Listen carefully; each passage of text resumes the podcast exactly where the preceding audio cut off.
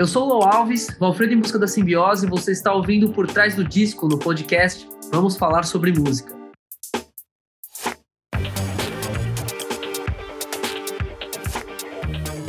Selfie é o segundo disco do projeto paulistano Valfredo em Busca da Simbiose, que está sendo lançado pelo selo Balaclava Records. Uma definição usada para apresentar o projeto é que seria um som indie pop jazz mágico, imagético, psicodélico.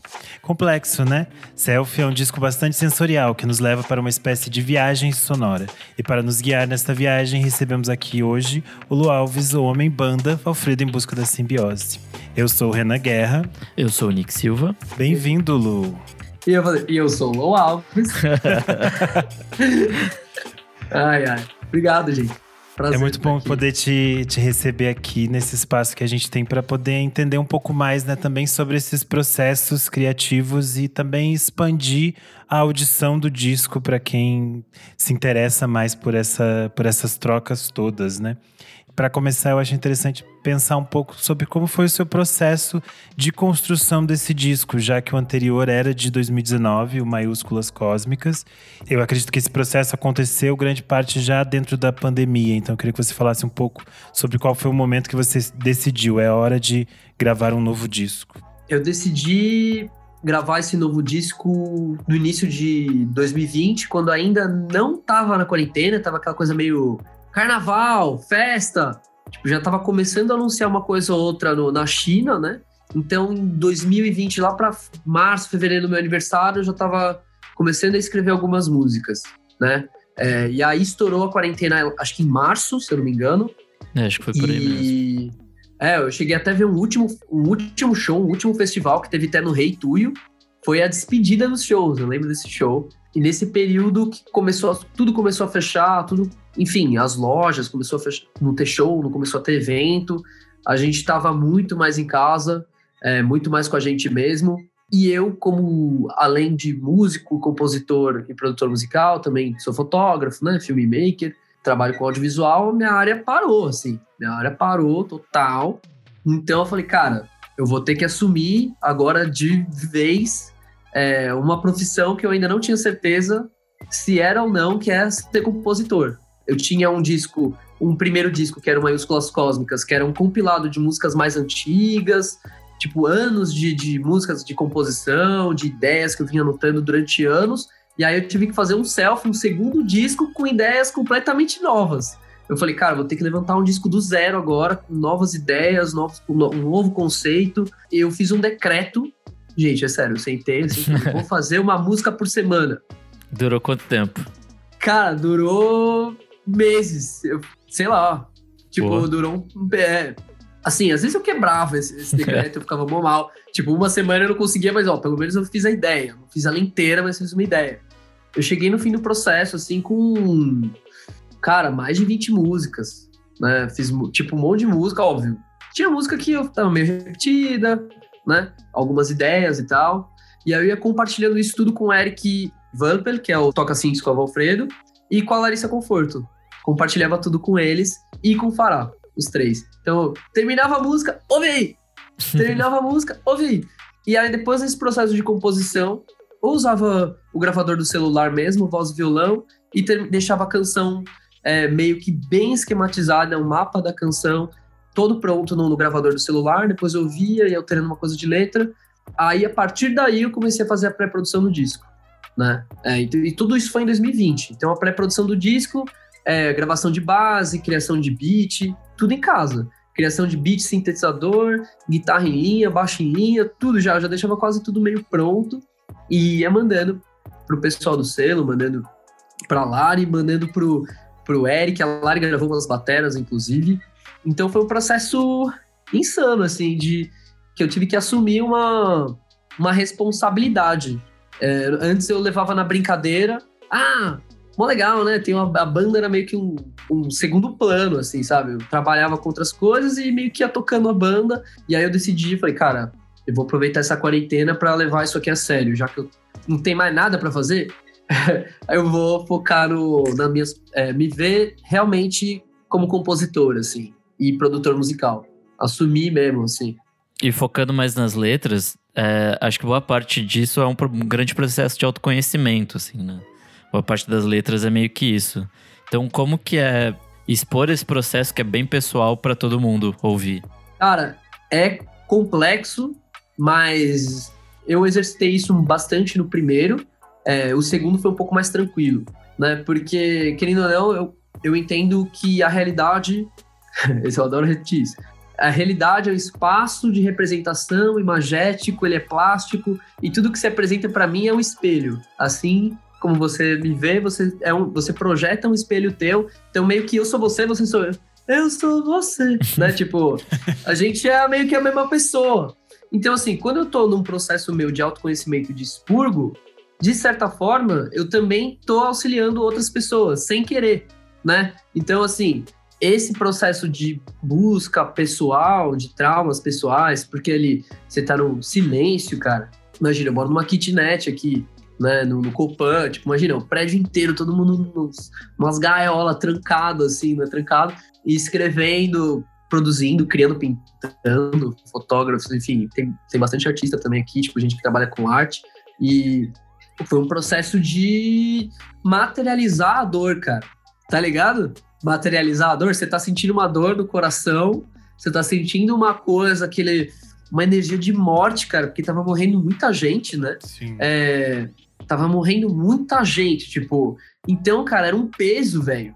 Porque além do próprio peso, né? Imagina, cara, a gente se via direto em show, tá ligado? A gente se via em show na fan house, eu fotografando lá e você fazendo DJ set. Nossa vida era trampar com evento, com gente, com pessoas, tipo, putz, ferrou, velho, não tem mais isso, tá ligado? Então era muita dor, muita dor. Então foi um processo, esse disco ele fala muito sobre esse, esse enfrentamento de dar a mão para as nossas sombras, de não tem outra forma, cara. Tipo, não tem o que fazer. Ou a gente vai sofrer ou vai sofrer. Então, pelo menos eu vou materializar essa sofrência. em arte, né? Esse É, sofrimento. então, querendo ou não, eu, eu achei uma forma, né? Eu busquei essa forma e o primeiro ano de quarentena pra mim foi só isso, cara. Só escrever e ter ideias, saca? Tipo, não tinha mais. E preocupação com grana, né? Mas aí tinha o que fazer. Cara, eu vou fazer um disco aqui, velho. Eu não, tenho mais nada pra fazer. E aí eu tive esse, querendo ou não, um certo privilégio por tra- trabalhar muitos anos com produção musical, né? Gravar muitas bandas, tipo, trabalhar em estúdio com, enfim, né? Com, com o Calypso, com o Alexandre Pires, trabalhei com uma galera em estúdio, assim, com a Gal Costa já trabalhei. Então, pegar toda aquela experiência que eu tinha de tra- ter trabalhado e observar artistas gravando e tal, eu falei, cara, agora, tipo, é o momento de eu fazer tudo isso aqui pra mim, tá ligado? Eu fiz pra tanta gente, né? Por que, que eu não vou fazer em casa agora pra mim mesmo? Então, Sim. eu tinha essa. Eu tinha isso, eu podia fazer isso, falei, vou fazer. Você teve esse processo que foi bastante solitário, podemos dizer assim, né? No início, de criar e no máximo trocar virtualmente com as pessoas. Qual foi o momento de você se encontrar também com a banda de apoio, de você gravar os outros instrumentos? Como foi também essa troca de reencontrar, digamos assim, as pessoas e poder tocar com elas? a gente foi convidado pro Cultura Livre, que foi o grande encontro da, da banda, assim, do projeto, né? Então, eu já tava meio com as músicas meio prontas, algumas guias, é, processos, mas a gente foi convidado para tocar algumas músicas do Maiúsculas Cósmicas e, e aí a gente escolheu fazendo breve. Foi aí que virou uma chave, porque a gente queria fazer num lugar é, que remetesse alguma uma lembrança, uma parada. O breve tava para fechar já. E aí a gente, em segredo ali, a gente foi. O Farol e o Dota ofereceram a chave. Gente, grava aí, aproveita o espaço, já que tá vazio, né, cara? Então a gente convidou uma pessoa para filmar, gravar. A gente mesmo, a própria banda gravou o som. E ali eu falei, cara, gente, é aqui que a gente vai gravar. Pô, a gente curtiu o som da, do, do programa, como ficou, né? A vibe do programa e tal. A gente falou, pô, é aqui que eu vou querer gravar as baterias. Eu já tava com as guias, quase todas as guias prontas.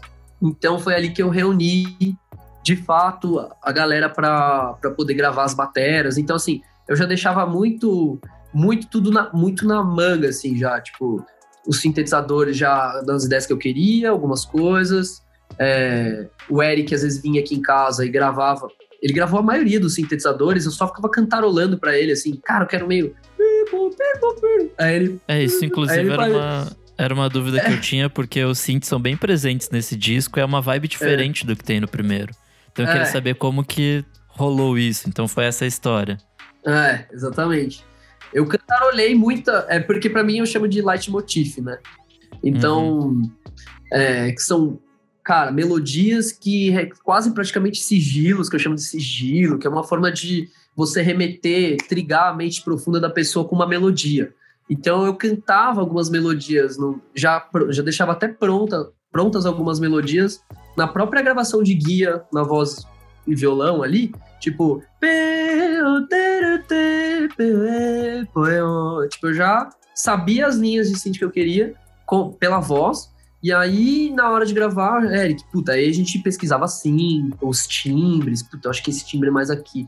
Assim, aí o Eric aí, nesse, ele me auxiliou muito, assim, né, na, na escolha dos timbres, a harmona, a harmona é uma, um pouco mais complexo, mas eu mudei os timbres de synth, né, é, a gente usou um Casio CZ 80, sei lá, é um muito clássico, um synthzinho desse, desse tamanho, assim, muito pequenininho, que era o Gabriel do Grande Babaca, que, que gravava os synths comigo, e aí, nesse segundo, é o Eric, e aí a gente usou um Yamahazinho, um piano elétrico da Yamaha, né? E a gente usou muito Prophet 5, cara. Eu sou muito fã do Prophet 5. Mas não o Prophet 5 de verdade, né? A gente usou um plugin. é um pouquinho caro, né? É, então, um dia a gente vai chegar no Prophet 5 de verdade. Mas eu falei, cara, eu quero Prophet 5 só. Só Prophet 5 e os piano elétrico. Então eu já também tinha uma pesquisa de, de de bandas, de sons que eu tava atrás, assim, que eu, putz, eu gosto disso, eu gosto disso. Uma coisa meio R&B também. Eu tentei. Uhum. Cara, é meio maluco. Eu vou misturando as bandas que eu gosto e, e é isso. E aí a Lari, a Lari entrou também para gravar as bateras. Eu chamei ela para gravar três bateras. É, Medicina, que ela faz o feat, como a é. Ela grava Monstros, que é uma das minhas favoritas também. E ela grava Flui Evolui, que é uma, uma brisa no final ali. E ela também é uma das inspirações para o som dos golfinhos. Ah, porque a gente pira em ET, a gente pira muito em ET. e aí a gente se conheceu, tipo, virou parceiro, assim, demais. E eu falei, cara, eu vou fazer é, som dos golfinhos. Eu já tava com a música meio pronta, ela se chamava Nave, depois virou som dos morcegos, aí virou som dos golfinhos, porque ela meditava ouvindo umas paradas de golfinho. E eu falei, cara, tem tudo a ver, saca? Então, é, também abro o disco já com uma dedicatória já, já para ela já. Você já adentrou as, a primeira faixa do disco? Eu acho que a gente pode começar a falar delas, né? Falar de cada canção. Você explicou um pouco do som dos golfinhos. Eu acho que ela é uma, uma faixa de abertura que nos convida a entrar nesse universo do disco, né? E ela tem essa coisa de ser uma música quase meio pop tortuosa, assim. Eu queria entender um pouco mais sobre esse, essa canção.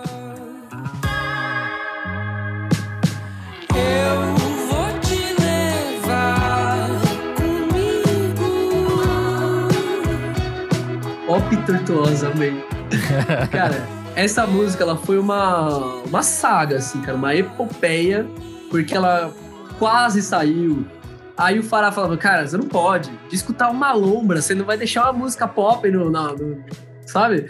As músicas pop do disco é Golfinhos, Manhã, acho que Golfinhos, Manhã e aqui tem a Pluma, que é Convenções Humanas. São as três músicas que são mais solares, digamos assim, que tem acordes maiores e mais... Pra que traz a galera uma vibe. As outras é tudo lombra, música de harmonia menor, tipo lombra. Então, a Som dos Golfinhos, ela foi a última música que eu escrevi. Foi depois dessa música que eu falei, cara, aqui eu vou começar a produzir o disco. Né? Eu, eu tipo, eu sentei, essa música é aquelas músicas que saem em 5 minutos, assim, 10 minutos, sabe? Eu já tava, tipo, com um monte de música, e aí eu comecei compondo ela pelo Eu vou te levar comigo. Que é tipo. E é muito louco, né? Tipo, chamando a galera pra lombra, né? Vem, que é tipo os ETzinho fofinho, chamando a galera pra entrar onde? Na lombra. É, que depois o disco vira uma lombra só, né? Traumas de estimação, monstro, enfim. Essa música é um pop tortuoso porque a gente está passando por um momento, assim, um presidente meio, meio ditador, assim, uma parada meio pesada, né? É tudo vaidade quem se vê dono do mundo. É tudo vaidade quem se vê dono do mundo. Aí, os sons dos golfinhos, enfim. Gente, aí vai entrar numa coisa meio maluca, porque eu não sei se eu vou conseguir explicar isso para vocês agora. Mas os golfinhos são símbolos de seres que eram os deuses astronautas do, do Hermes Trismegisto, do, do disco do, do Jorge Ben, né? Então, eram os deuses astronautas, tem a ver um pouco com isso. Essa foi a última música que eu escrevi, porque eu tive numa meditação, uma, mental, numa, numa meditação, eu vi uma nave, entendeu? Aí eu falei, pô, preciso terminar o disco com essa música. E eu e a Lara, a gente falava muito sobre ET, cara. A gente pira muito em ET. Massa. e aí, só que é isso, cara. Eu falei, cara, essa música tá muito. É... eu faço umas músicas meio lullabies também, né? Eu e o Fará, a gente já chegou nesse insight. Cara, tem umas músicas que são meio lullabies, assim, uma coisa meio. Parece que é música para criança, mas, mas é meio. Enfim. Ainda tô nessa investigação, vocês podem me ajudar nisso, que é o pop tortuoso. né? E aí, cara, quando eu terminei São dos Golfinhos, foi, foi a decisão para começar o disco. Então, ela é a última música a ser composta, mas ela foi a primeira a ser gravada. Eu comecei pelas últimas. Então, ela foi a primeira a ser gravada, ela quase saiu do disco, porque eu falei, cara, tá muito pop. tá muito pop, né? Aí o Fará, todo mundo, tipo, a banda, todo mundo ficou junto comigo, assim, né? Falou, cara, tem que abrir com essa música, cara, ela chama a galera.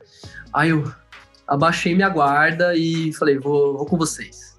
Eu fui com todo mundo, assim, abri com essa música porque a banda e o selo, todo mundo falou, cara, vai com essa música, tipo. Sim. E ela realmente, ela é especial. Bom, já que você tá falando em erros, vamos pra segunda música, que é Traumas de Estimação. Não que eu ache ela um erro, mas ela fala sobre erros. Fala sobre aceitar erros e coisas assim. Eu acho que para mim ela vem um pouco dessa coisa bem da análise, né? Que a gente já tinha comentado um pouco de, de você nessas suas, suas pirações. E uma coisa que eu mais adorei, além da, da própria letra, é que o, os synthzinhos me lembram muito o Salad Days do Mac DeMarco. Não sei se É. foi inspiração, mas me, me Ah, o Eric. remeteu um pouco. é. O Eric pira, né? Eu e o Eric a gente pira no Conan Mocassin. O Conan Mocassin pra gente foi uma, uma parada, assim. A gente ouvia muito antes de começar, começar esse disco, é, que também é meio que quase que um, um padrinho do, do Mark DeMarco, né? É, então a gente foi nessa, um pouco nessa onda. Traumas de estimação, cara, ela é tipo Salad Days nos timbres, mas ela é meio de Javan, assim, que ela tem umas progressão meio de Javan. É, ela tem até uma ela tem até uma modulação, né? É, não há sentido se não for sentindo. Ela tá menor, de repente ela fica toda maior. Não há sentido se não for sentindo. Que é tipo. é, como é que é? É oceano, né? Então eu me baseei um pouco em oceano do, do Djavan. Mas é Que porque ouvi muito Djavan, muito mesmo, ainda ouço. Então eu tenho um pouco dessa essência da, da forma de compor, das progressões, de tudo meio do Djavan. Mas a forma de produzir e de arranjar é muito essa vibe meio o Conan, o, o Mac DeMarco, essa galera. Ixi, mano, eu misturo tudo, velho. Eu misturo muita coisa. Mas a Traumas de Estimação, ela, ela fala sobre essa na parte mais conceitual dela, a primeira palavra que vem é o sentir mesmo, né? Porque para não só para mim, mas pro pessoal do, do projeto, assim, quem tá junto, a banda, todo mundo que participou, cara, sente demais, entendeu? E aí todo mundo tava ali ah, sentindo aquilo, assim. E o sentir transmuta o racional, né, cara? Porque algumas pessoas, elas são muito mais racionais, eles têm vários tipos de, de comportamentos, algumas são mais racionais, elas entendem através de racionalizar, de, através de uma leitura, né, através de uma explicação, e a outras é quando ela é pungida mesmo por um sentimento, né? Então não há sentido se não for sentido. Se você não. É, você pode até racionalizar uma ideia, você pode entender de certa forma, mas você só vai compreender ela por inteiro quando você sentir, quando você sentir e experienciar aquilo, né? É que nem um luto, né? É, você até, pô, meus pêsames, mas se você não perdeu alguém, você não vai saber como é. Tipo, é só quando você passar por isso, né? Então não há sentido se não for sentindo. É muito. E falar muito sobre traumas de infância, aquelas coisas de escola, né? Que a gente passa aqueles bullying zoado, né? É, os gamer, eu era gamer também. então, o cara que era nerd, eu era muito nerd, cara, que estudava guita 12 horas por dia, sabe? Que na escola a galera não dava nada, assim, tipo. Enfim. questões de família que todo mundo tem, né? É, ela fala muito sobre isso, assim. Agora não vou lembrar a letra como abre, mas ela, ela já ela já começa falando sobre esses traumas mesmo, cara. Essas coisas e, que você vai carregando durante a vida, né? É, e acho que minha estrofe favorita é minha vontade é me esforçar em não se esforçar tanto, em não me esforçar tanto. Tipo, porque às vezes, cara, quando você tá muito, você prende muito uma coisa, tipo, você, eu quero muito isso aqui, quero muito, você fica martelando naquilo, mano, e não dá certo. Às vezes, às vezes é você deixar fluir, tá ligado? Você solta um pouco e a parada vai. Esse é um dos segredos da magia, pra quem assiste Midnight Gospel, tá ligado? é isso. A gente chega então na faixa de número 3, que é Meros Cérebros. Eu acho que essa é mais uma em que a letra ainda tá se resolvendo aqui para mim, ainda tem muita coisa para descobrir. Eu acho que ela é uma letra misteriosa e acho que eu queria entender um pouco mais também sobre como é o seu processo de criação, de composição, se tem alguma alguma regra ou não, como você cria essas, essas canções. A Meros Cérebros é que assim, talvez ela seja uma das minhas canções favoritas. Eu queria abrir o disco com essa faixa. Só que os caras, Aí então, né? Essa música não é muito convidativa, né? Essa música já vai deixar as pessoas muito tristes, né? Tipo, e eu, porra, gente, mas eu quero abrir com essa música aí. Por favor, não, vamos abrir com golfinhos. Aí eu, tá bom. Aí eu abri, a gente abriu com golfinhos. Meros Cérebros, cara, ela fala sobre sonho, né? Eu tenho uma pira com sonho, assim, surreal, surreal mesmo, né? Palavra literal. Ela é surreal porque ela fala sobre esse desdobramento da, da realidade mesmo. Como eu vejo a realidade de forma. Eu percebo e sinto a realidade de forma plástica, porque ela é. Os sonhos são uma forma incrível pra, da gente analisar o nosso subconsciente, a nossa mente profunda. Eu tô ali no, no, na Mero Cérebros falando, despertei no meio desse sonho, apenas para descobrir que tudo isso é um sonho. Então, tipo, você desperta num sonho para perceber, se acordou da cama num sonho, você acorda e você tá em outro, porque aqui também é, querendo ou não, só elétron vibrando e a gente só tá percebendo um monte de elétron vibrando e nosso cérebro codificando tudo que a gente tá vendo. E aí a forma da composição, cara, eu acho que ela é um pouco amarante. Tipo, eu tenho muito uma pira também, eu gosto muito do Amarante, eu gostei muito do disco novo dele. Gosto do Cavalo, muito do Cavalo. É, acho que é um dos meus discos favoritos, assim. E ninguém, quase ninguém gosta, né? Que é muito triste. Mas a Mero Cérebros tem um pouco dessa, dessa estrutura, né? Sim. É, saindo da parte um pouco mais conceitual, entrando na parte mais prática, pragmática. Ela tem muito sound design também, ela tem ela tem uma coisa meio esse disco todo tem uma coisa é, meio marítima. das camadas assim, né? Tipo, ele é, é meio de mar, cara. Parece que tem uma baleia gigante no meio do disco que a gente foi conscientemente fazendo isso, aí o Eric a gente acabou. Tipo um navio fantasma. Porque essa track também fala sobre fantasmas, porque no, Sim. nos meus sonhos lúcidos, eu vejo muito fantasma, eu tenho muito contato com, com fantasma, gente. Agora, se é, é real ou não, aí eu já não sei. Mas eu tenho essa parada de, de contato, de trocar ideia com o espírito, de. Então eu gosto de falar sobre isso também. Isso é mais literal, mas como código e símbolo, fantasma não deixa de ser fantasmas da nossa vida também, né? É, símbolos, coisas que a gente leva como fantasma. Vejo o mais belo fantasma. Para entender como eram os cérebros, né? Tipo, racionalmente você não vai entender isso. Que são antenas meio fora do lugar, porque tá todo mundo. Uh, é tipo, todo mundo lotado de informação na cabeça, né? É, que a gente chama de dromocracia então é muita informação atrás de informação, então a gente fica meio desregulado. É, aparatos eletrônicos não vão mais nos ajudar, porque é muita informação, gente. Tipo, Sim. e às vezes fica difícil. Entendeu? E aí, quando a gente desliga, a gente. Ó, a gente tá fazendo essa análise aqui com vocês. Quando a gente desliga um pouco, a gente consegue ver os belos fantasmas, que são os seres que estão com a gente, tipo os ET, o, o que os golfinhos. Quiserem. Os golfinhos. é, tudo.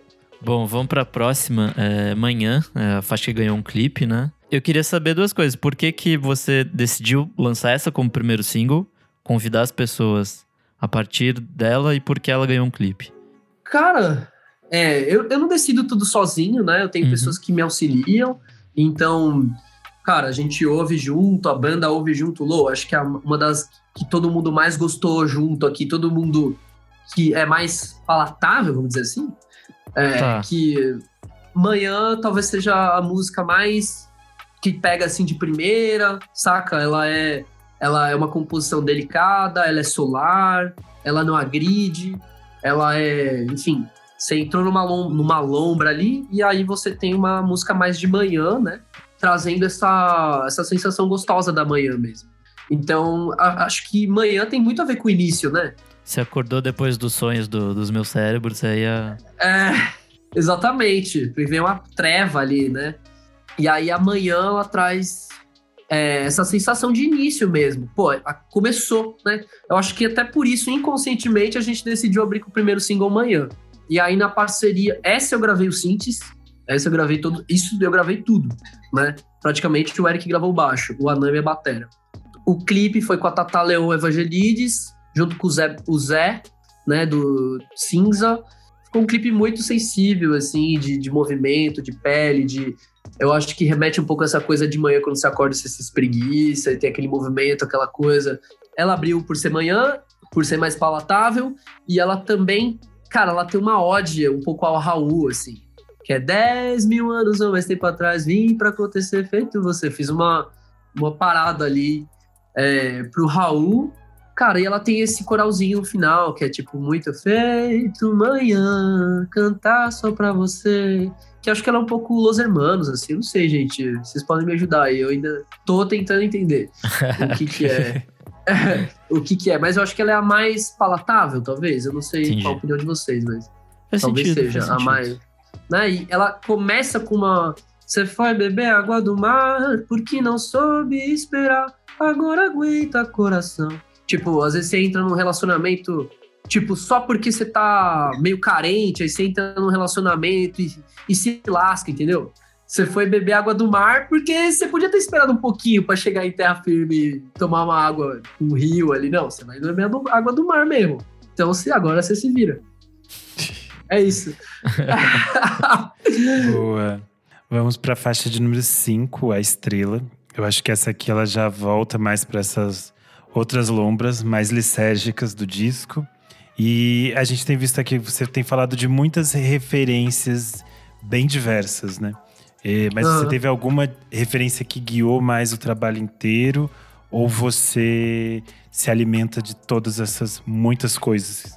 Tudo tem uma unidade, né? Isso é meio que parte de um uno, tudo, né? E talvez, talvez não, é, é bem certo que esse uno sejam sonhos. Talvez esse disco seja muito sobre sonho. Tanto que eu falei, cara, tô falando muito sobre sonho aqui, cara. Pô, eu que, até queria mudar a letra, mas ele já tava tão.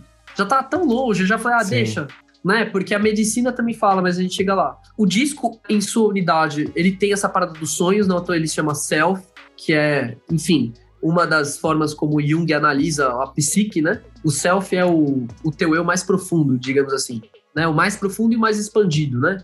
Enfim, e a estrela, cara, ela virou estrela por causa da estrela do tarô, né? Não sei se vocês, se vocês conhecem o tarô. Então, o tarô também é uma ferramenta que eu uso muito para escrever eu acredito que se for para desdobrar essa unidade que são os sonhos, o tarô é uma segunda ferramenta que eu gosto para poder, às vezes, ter uma ideia. Às vezes você tá sem ideia, e aí o tarô me ajuda, né? Então, como vai a raiva, né, gente? Eu passo, tipo, eu não, é, é meio pessoal isso que eu vou falar, mas muita gente já sabe. Tipo, eu perdi minha mãe no, na, em 2020, né? E assim, muita gente perdeu gente na quarentena. Cara, e aí o luto me trouxe muita raiva, assim uma fase Sim. do meu luto que me trouxe muita raiva. E eu ficava, tipo, ah, tipo, querendo me rasgar de raiva, assim, tipo, por que minha mãe? Tá ligado? Tipo, então, ela foi uma forma de expurgar, né, a minha dor através dessa canção também, um pouco. Então, é como vai a raiva que vive aí dentro, né? Já enfrentei leões demais, quero ver estrela. Que a estrela, querendo ou não, ela, ela essa, esse arcano se apresenta duas vezes. Ele se apresenta nessa e na Netuno também tipo, ter uma esperança no meio de tanta cagada, né? Que foi essa, essa quarentena. Então, esse disco tá bem pra quarentênico mesmo, gente. É, agora que eu tô percebendo agora. Mas, é, ele tem essa coisa do. É, no escuro eu caminhei, estava atrás de um pouco de paz, né? Cedo ou tarde vou descobrir o barulho que há em mim. é na noite escura da alma, que eu chamo, né? No luto mesmo, que você tá triste pra caralho, tava muito triste, assim. É ali que eu vou encontrar uma luz, velho. Entendeu? Então é nesse processo de muita dor que você vai descobrir algo que pode te transformar, assim. Então, ter uma esperança, né? E já enfrentei leões demais é a força do tarô também, que é o leão. Eu não sei se vocês leem tarô, mas para quem lê tarô, amigos, é isso. Essa música é bem sobre isso, isso também sobre você fazer. É, quero fazer o que gosto porque gosto, né? Tipo, desco descobrir a tua verdadeira essência, descobrir fazer coisas que você realmente gosta e não porque os outros gostam. Tipo, para agradar os outros. Eu vou fazer o que eu gosto porque eu gosto, porque eu faço, fico feliz. Por mais que música é vagabundo, artista é tudo vagabundo, tudo drogado, né? Enfim, a gente tá vivendo uma fase do mal, né, cara? Mas a gente vai sair disso. Bom, já que você puxou isso de pressão social, a gente pode falar de convenções humanas, que eu acho que, que vai nesse rastro também de, sei lá, talvez de não se conformar a regras, de coisas assim. Pelo menos é uma. É o que eu tirei dessa música, né? E eu acho bonita que ela, ela é meio circular, assim, aí no final ela chega a outra conclusão diferente do que tá nessa pensata, né? E tem a participação do Pluma, e inclusive é uma das faixas favoritas minhas do disco, assim. Tipo, logo que saiu, eu falei, caralho, essa aqui é, é braba. Conta um pouco pra gente o que que, que que ela significa dentro do disco, que marca ali mais ou menos a metade do disco, né? É bem o ponto do meio.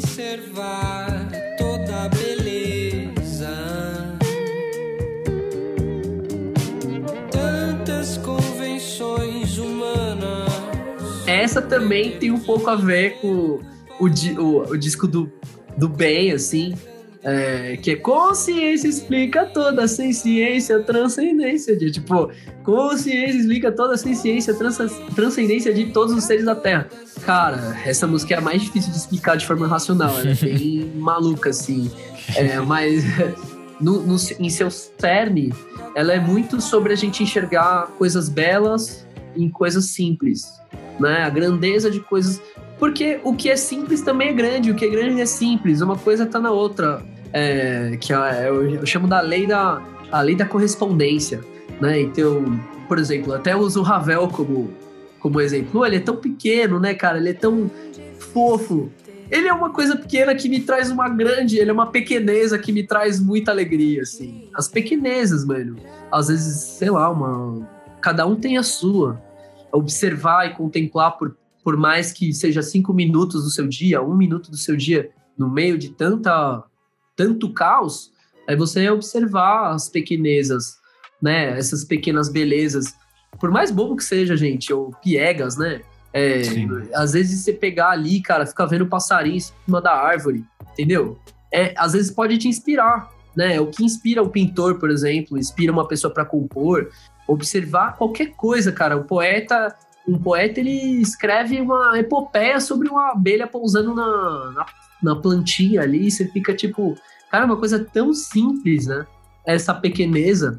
Então, essa música ela não, não viaja muito, quer dizer, ela viaja bem nas ideias, mas ela é simples, né? E essa questão da consciência, explicar toda a ciência, é, é que tudo é consciência, na minha visão, né, e na visão do xamanismo.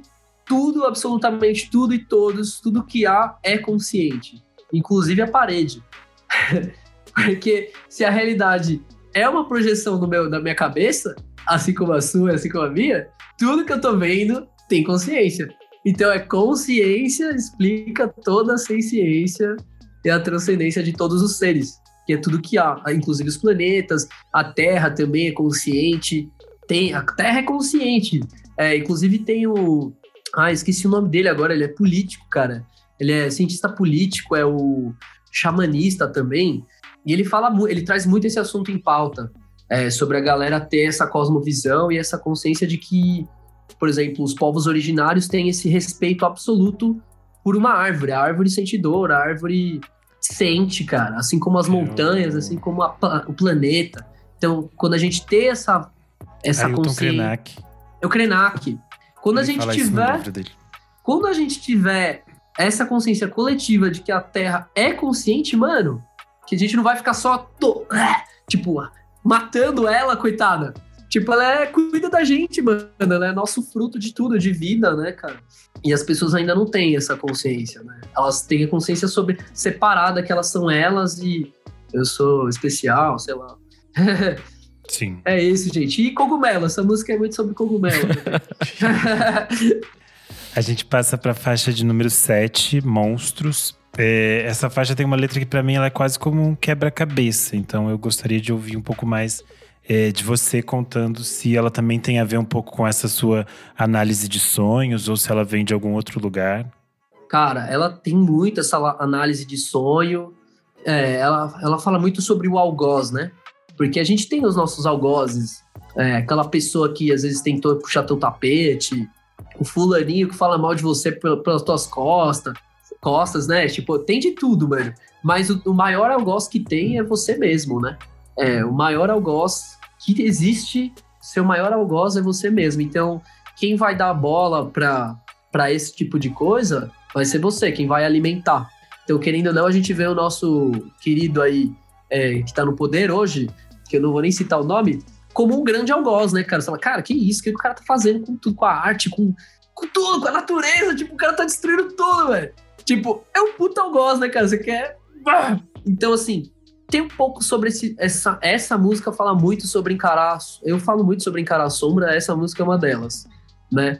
Se está com raiva de mim, né? Se está com raiva de mim, belo monstro, eu sei bem me proteger, não ando tão só. Então, cara, se você tiver firmado com você, com seus propósitos, com seu amor e com os golfinhos, com os bichos que você quiser que estejam à sua volta, é, eles estão ali te protegendo, mano. Fica tranquilo, né? Você não anda só, né?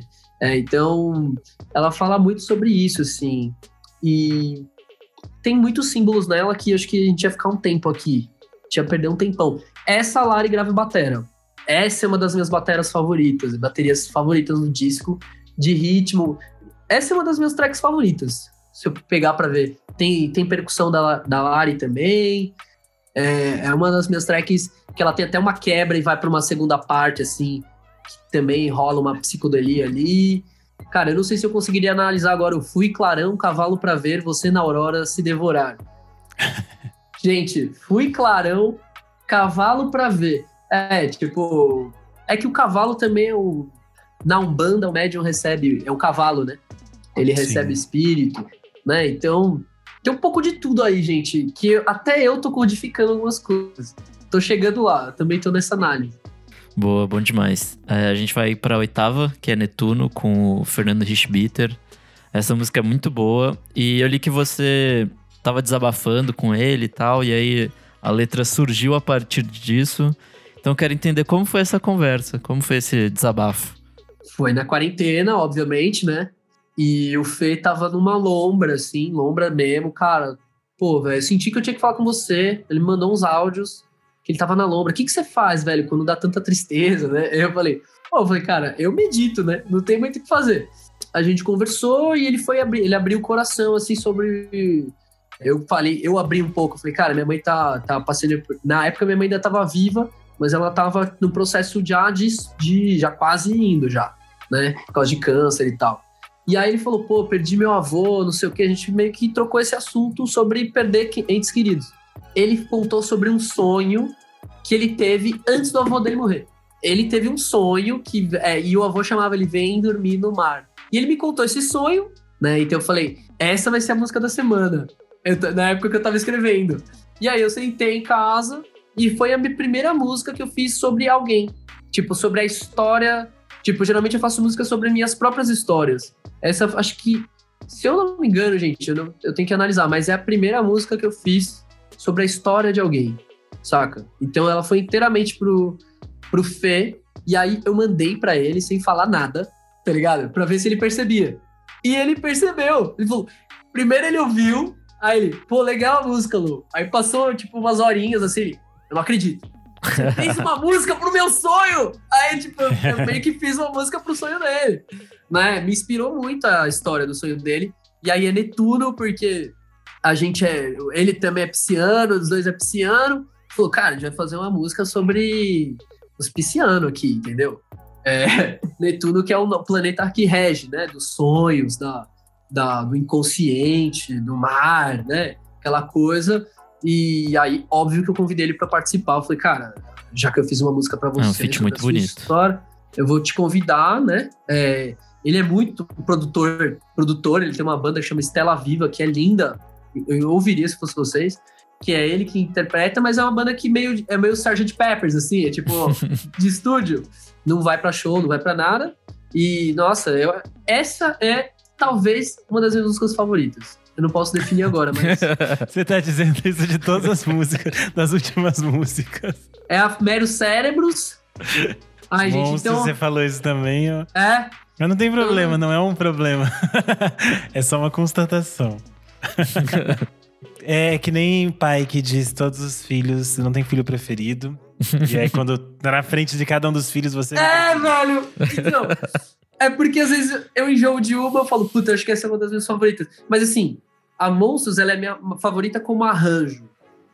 Talvez. É, não tem problema. Você pode, é você pode. Tem espaço no coração para todos os filhos. É. é.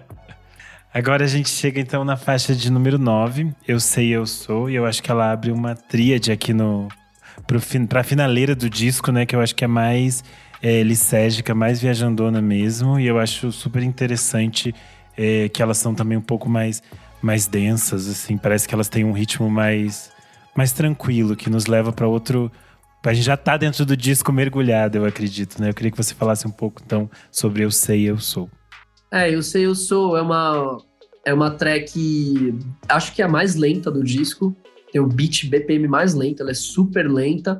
Ela é uma ode ao Pink Floyd forte, né? Ela é uma ode até os timbres que a gente usou, o Wurlitzer, timbre de Wurlitzer, timbre de que é o Echoes do Pink Floyd, é aquele que é uma das músicas minhas músicas favoritas, o Echoes.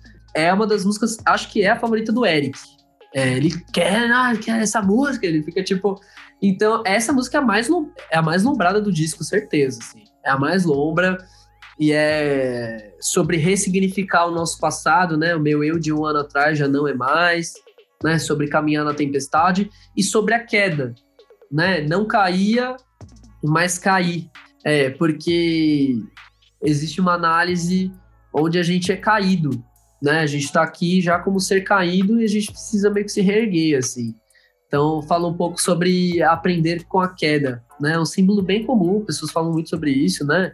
Mas é na queda, assim como eu tinha falado, falado lá atrás, né? Quando você está na noite escura, que é você tira o melhor de você, assim. Então, ela fala muito sobre isso. E aí, é, é uma lombra essa música, eu não tenho muito o que falar sobre ela, mas gosto bastante. Bom. Bom, vamos pra medicina, que é faixa com a Lari Conforto, né? Ela toca bateria e canta junto, uma faixa maravilhosa. Oh, é. E ela me passou muito uma vibe Tábua de Esmeraldas do, do Jorge Ben, assim. de você puxar muito dessas, dessas coisas, tipo água, árvore, medicina, arte. de, de ter. E por fim, ter muito simbolismo que vai para além dessas figuras. Assim, cada figura traz muita coisa. Então eu queria que você contasse um pouco dela, assim, pra gente. O Tábua de Esmeralda, acho que ele tá presente no disco inteiro, assim, se for parar pra pensar. Porque já abre com os golfinhos, já, né? é. Querendo ou não, a Lari, ela tava bem presente no processo desse disco, porque eu ia mandando as músicas tudo, assim, pra ela, né? Então, no processo. Ela meio que acompanha. Por isso que eu convidei ela pra tocar. Falei, pô, você vai tocar, você quer. né? Já fez é, tudo, agora. é, já me, me aguentou produzindo o disco inteiro. Foi muito mágico, assim, cara convidar ela, ter a participação dela.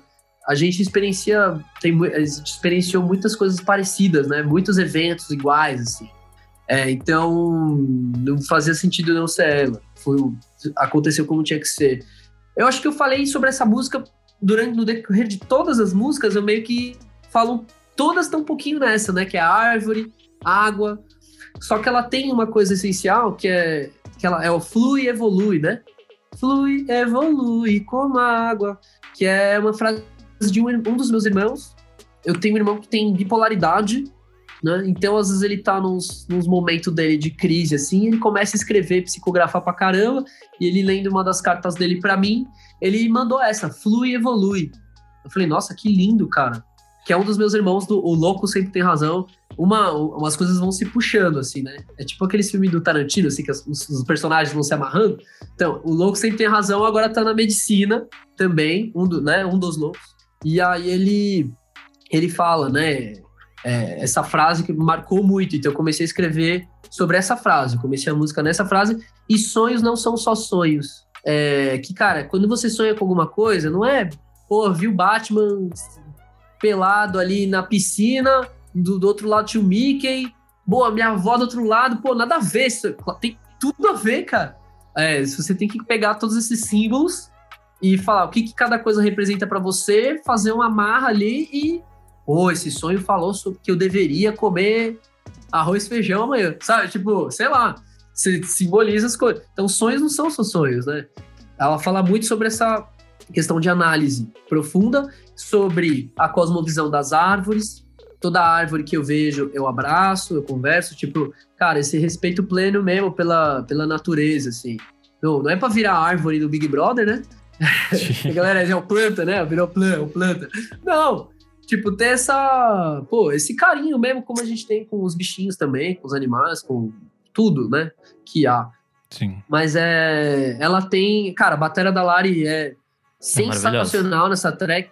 É absurdo, assim. Eu não tenho nem o que falar, gravou acho que em dois takes, saca? Tipo, foi assim, ela improvisou ali. E assim, todas as bateras, isso é uma, isso é uma, uma coisa interessante de falar. Todas as baterias do disco, elas tinham baterias guia já. Eu programava as bateras. Inclusive, Traumas de Estimação, que é com o Pedrinho, né? Pedrinho Lacerda da Applegate que gravou, eu programei as bateras. Tipo, tocava no pad igual o beatmaker. As músicas que a Lari gravou não tinha pad, velho. Não tinha ela bateria. Foi no feeling. Ela foi as duas músicas que ela gravou, Monstros e Medicina, não tinha batera pad, cara. Ela pegou as batera que era pra criar ali uma alquimia, entendeu? É por isso que eu falo. As minhas favoritas porque são favoritos. Esses meus filhos! É. Porque tem essa liberdade também. Que não era. Porque as outras baterias eu meio que programei tudo, então vem muito já do que eu tava esperando. Essas não, vieram coisas que eu não tava esperando e me surpreenderam muito, cara. A medicina me surpreende muito por causa da bateria também. E os sonhos não são só sonhos, colar, enfim. É isso. Certo. é, você falou um pouco de, da frase flui, evolui e vai ser o nome da faixa final, né? E essa faixa final também vai se conectar com a faixa inicial. É meio que um, é. um círculo que se fecha. Então eu queria que você falasse um pouco sobre essa, esse encerramento que é como um recomeço também do disco. Cara, a Flui Evolui aí é a Lombra Master, né, cara? É pra entregar pra, pra os buracos negros, sabe? Que a galera tá fotografando agora. Tipo, interestelar, assim, tipo. Tipo, já era, tá? Você pegou a viagem, vem é, eu vou te levar comigo. Levou pra Lombra, entrou, aí chegou na Flui Evolui no portal, assim, né, de frente pro buraco negro. Aí, Flui Evolui. Tipo, pesadão, assim, tipo, tá entrando na, na, no buraco negro na Lombra. e aí eu tava Lari na batera também, e essa foi um take. Tipo, eu vou dar play e você mete qualquer coisa aí. Tipo, começou a meter umas viradas, assim. E aí, cara, só que a gente tava ouvindo essa track, a gente juntou a banda pra ouvir, e, cara, a gente ficou meio na bad, assim. Tipo, rolou uma. Nossa, mano. Vai terminar o disco triste desse jeito. tipo, o Eric ficou meio, meio arrepiado, mas de um jeito ruim, sabe? Mano, não dá pra gente terminar o disco tão triste, cara. Tipo, tá muito triste. Não sei o que. Eu falei, é, mas a gente vai fazer o quê? Tá ligado? Aí ele falou, aí ele lembrou. Falou, cara, a gente tem a Golfinhos Deluxe eu chamo, né? Porque o que, que eu tinha achado? A primeira versão, eu falei, tá muito pop, cara. Preciso fazer uma versão meio Marcos Vale, assim, uma coisa meio Sim. chique. Só que ninguém caiu nessa, tá ligado? Os caras, tipo, alô, meu, nada a ver essa, essa versão aí no disco. Tipo, toda a música tá com batera, tá com uma produção já específica, vai vir com uma onda completamente diferente para abrir o disco, não vai fazer sentido. Então a gente a gente falou, pô, vamos fechar com a primeira. A, a primeira música que foi feita para o disco vai fechar também. E aí, meio que virou isso, gente. Tipo, deu aquela lombra pesada que eu nem sei quem vai conseguir chegar até o fim dessa track. Quem chegou entra de novo nos golfinhos, tá ligado? Então, eu acho que é. Não sei se vocês assistiram aquele, assistiram aquele episódio do Mestre das Colheres na, na, do Midnight Gospel, que ele fica tipo com umas colherzinhas, e aí o cara vai fugindo da prisão. Gente, por favor, assistam isso. Que é um cara que ele tá preso e ele tá cheio de trauma na prisão, assim. E ele é muito puto com a vida, e ele consegue fugir da, ele consegue fugir da prisão, só que aí ele meio que cai num negócio, ele tá morrendo, e aí ele vai pra uma balança, assim, pro. É, eu não lembro qual deus, que é um deus egípcio, se eu não me engano, a justiça põe ele na balança e ele meio que pesa a pena e ele. Aí ele pesa demais, ele volta pro mesmo ciclo. E repete tudo de novo infinitas vezes, gente. Então eu acho que tem um pouco dessa roda aí. Então, fazendo essa análise, mas não sei se é isso. É, é mais para falar, cara, vamos terminar pelo que começou, mas é secreto, é para quem vai ouvir, quem chegar vai ser um presente secreto. Eu nem sei se é comum isso, né? Mas hidden track, eu nem sei se isso é comum. É difícil agora é. dia, né? Eu acho. Na era dos streamings é difícil mesmo. Eu lembrei do disco da, da Joana Nilsson, o Divers, que na prática a primeira música se conecta à última. Porque ela termina o disco, ela tá falando várias palavras com começam com trans, né? E aí ela termina apenas com essa primeira coisa, trans, transmit, trans. E aí o, o disco, a primeira palavra do disco, da primeira faixa é sending. Então se você ouve em looping, fica transcending. E aí, tipo, Nossa. tipo, forma essa coisa. É isso que eu lembrei. É, então, é só pra gente fechar essa análise. Agora eu vou falar um pouco do tarô aqui, mas é que na verdade é uma jornada, né, do Joseph Campbell que eu também uso muito para escrever. É, Joseph Campbell é, uma, é um cara, uma, enfim, é um dos filósofos mais importantes para quem gosta de escrever roteiro, texto, qualquer coisa. E ele fala muito também sobre a jornada, do, até no tarô, né? Então eu vou chegar no tarô para poder fechar. Quando o louco começa a jornada, depois que ele chega lá no mundo, lá no arcano 20, 21 ou 22, se eu não me engano, volta pro louco. Entendeu? Você chegou no fim da jornada, você vai voltar, velho. Não tem muito o que fazer. Entendeu? Então, acho que é um pouco isso. Terminar com o que começou pra falar, ó, agora vai. Mas eu depois, pô, fiquei curioso de ouvir essa do Transcending. Depois, se você puder mandar pra mim, eu vou ficar feliz. Esse papo rendeu bastante para quem quer se aventurar mais no disco. Eu acho que é um bom caminho para a gente também pensar em outros, outros olhares, outras coisas a partir das faixas. Então acho que a gente só tem a agradecer sua participação, o seu tempo, de ter topado bater esse papo. Quero agradecer a todos vocês, o fundo do meu coração, pela oportunidade e agradecer a todo mundo que participou desse disco. É, eu já agradeci no vídeo lá, né? Mas agradeço todo mundo mesmo, assim. Porque a gente acha que a gente faz sozinho, mas a gente não faz nada sozinho. Nada, nada, nada. Gostaria de pedir que, também que você deixasse as suas redes sociais, onde o pessoal te encontra, onde pode trocar ideia, ouvir o disco, essas coisas todas. Todo o seu serviço. Valfredo em Busca da Simbiose tá como valfredo.simbiose em todas as plataformas de streaming. É, inclusive deve ter na pirataria também. E, e também eu vou, um dia eu vou criar o TikTok, gente. Prometo. Boa. Nós somos podcast VFSM em todas as redes sociais.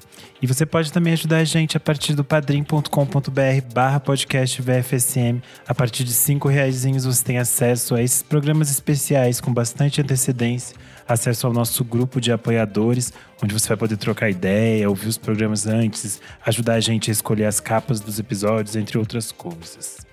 Eu sou Underline Renan Guerra no Instagram e no Twitter. Eu sou arroba Nick Underline Silva no Twitter, Nick Silva no Instagram. E é isso, até a próxima.